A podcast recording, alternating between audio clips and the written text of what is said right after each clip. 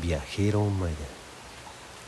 No fue sino hasta que el respetable Maharaj terminó de impartir sus instrucciones y enseñanzas en el Parque Rojo, que la devota pudo contestar a la llamada que había perdida en su teléfono celular hacía más de dos horas. Y rápidamente marcó. Aló, Hare Krishna Mataji. El devoto viajero 150 ya despertó. Discúlpeme, Mataji. Estaba con el Maharaj del templo de... y afinábamos detalles para el Ratayatra. Hare Krishna, devota, dijo la subdirectora. Todo bien. Prioridades. Todo va conforme al tiempo de Dios. Haré el contacto lo antes posible, dijo la devota.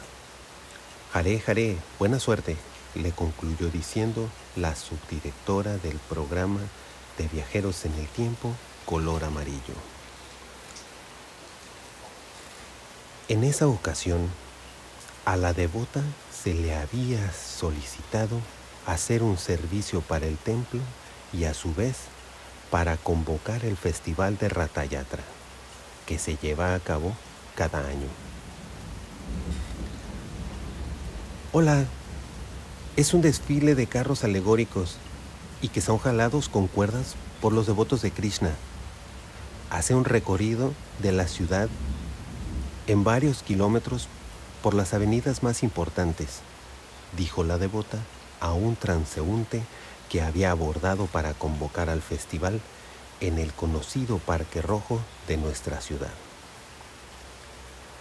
Todo esto en preparación para el evento que convocaba a todas las personas interesadas, incluidos devotos de otras latitudes, que embellecían con sus cantos los siete días del festival anual. El paseo de la misericordia del señor Yagana, pensaba la devota. En ese momento, el Maharaj del templo se presentó frente a la devota para afinar los detalles del festival en el lugar. La devota, después de ofrecer sus respetuosas reverencias, le dijo, Maharaj, bienvenido. Su teléfono vibró. La devota había prácticamente nacido en el templo ashram de los devotos de Krishna, en una ciudad al oeste de México, su madre, recién nacida ella, tuvo la misericordia de decidir naciera y llevar una serie de principios y prácticas en un nuevo y completo mundo que le había salvado de su sufrimiento en el proceso de ser una joven madre soltera y que había tenido la fortaleza de convencerle que las bendiciones muchas veces vienen disfrazadas de infortunio.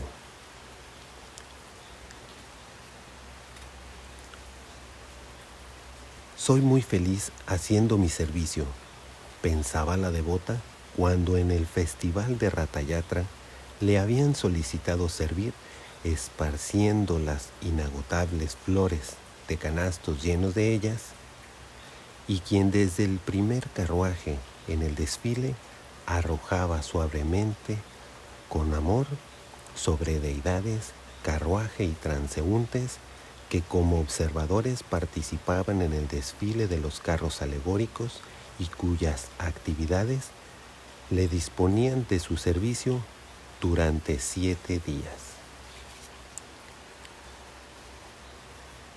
La devota no contesta, subdirectora, y al parecer están a punto de dar de alta al paciente viajero 150.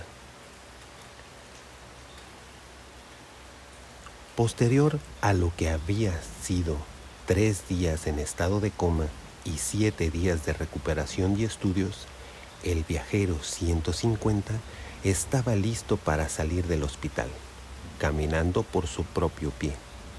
Después de intensas visitas de amigos y familiares que hacían preguntas no del todo satisfechas con su actual estado. Pareciera que sí perdió la memoria, dijo una joven a su acompañante unos pasos fuera de la puerta del cuarto que en recuperación seguía monitoreando el juego tecnológico al que había sido inducido el viajero 150. Viajero Maya. Y bien joven, ¿de qué se acuerda? Me preguntó el terapeuta en mi primera sesión después de tres días en estado de coma en el hospital y siete días de estudios en recuperación. Platíqueme, ¿recuerda antes de haber caído en estado de coma? ¿Puede ser que recuerde usted algún detalle durante su estado? ¿O bien, desde que usted despertó y hasta el día de hoy? Me volvió a cuestionar y me dio a inducir a que le hablara de mis recuerdos. Si bien yo me acordaba de todo, según mi propio autoanálisis, no mencioné desde que volví en conciencia del estado de coma del proyecto secreto de los viajeros en el tiempo en el que participaba. Habiendo decidido poner a prueba a los doctores, me rehusé a hablar del tema, aunque sin todavía contestar, comencé a recordar.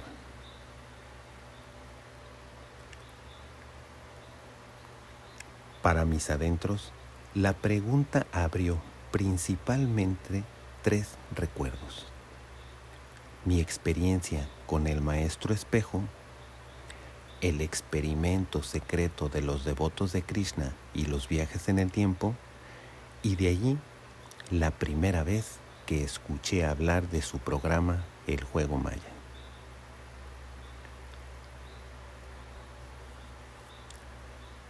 A la devota le fue prácticamente imposible de contactar en los siguientes tres meses al viajero 150 del programa de los viajeros en el tiempo de los devotos de Krishna. Su trabajo consistía en supervisar desde la perspectiva sociológica el proceso del participante 150 y de alguna manera coarcharle parte de sus movimientos en la sugerencia de algunas actividades y dinámicas de grupo que formaban parte del experimento color amarillo del juego y que se identificaba en su subtítulo Un salto al vacío.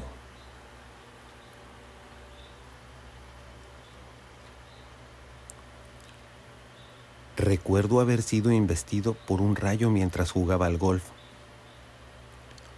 Fue lo que le dije al terapeuta, quien secretamente se encargaba de dar seguimiento en la investigación de los viajeros en el tiempo.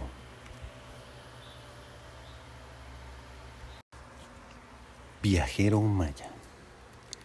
Mientras el terapeuta indagaba sobre mis recuerdos, intentando obtener detalles, no hice más que guardar silencio después de haber manifestado haber sido investido por un rayo. ¿Se acuerda en qué campo de golf jugaba? ¿Qué día fue cuando le sucedió el accidente? ¿Recuerda usted algo de lo ocurrido en el momento del embiste del rayo? Ignorándolo completamente, aproveché los restantes minutos de mi terapia en recordar.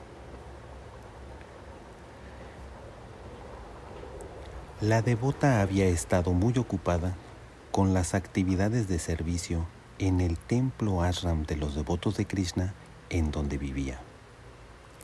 La devoción a Krishna era su principal ocupación y dedicaba gran parte de su tiempo entre prácticas, servicio al templo, tienda, altar, huerto, clases de filosofía y prácticas yógicas.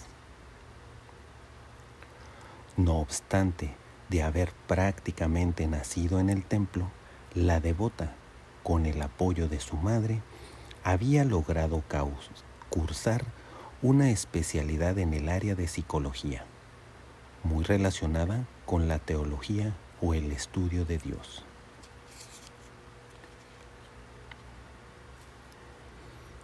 ¿Sabía usted que se han dado casos en accidentes similares al suyo que cuando se encuentran en estado de coma, los comentarios han revelado que en algunos casos estos han experimentado déjà vus o bien traslados a otros momentos de la historia, incluso a su niñez o juventud. No, no lo sabía, contesté al terapeuta sin la más mínima intención de hablar del tema. Y entonces decidí enfocar mi atención a uno de mis recuerdos.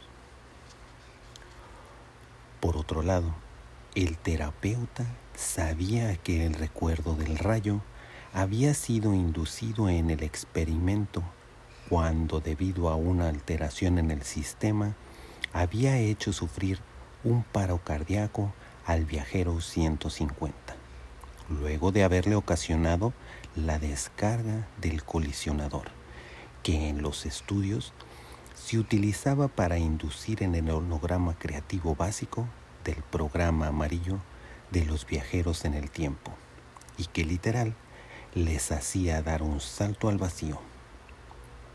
Y debido a que pasadas 24 horas el participante 150 no reaccionó, se tuvo que enviar a un hospital privado para ante familiares y amigos mantener en secreto su participación en el programa de viajeros en el tiempo.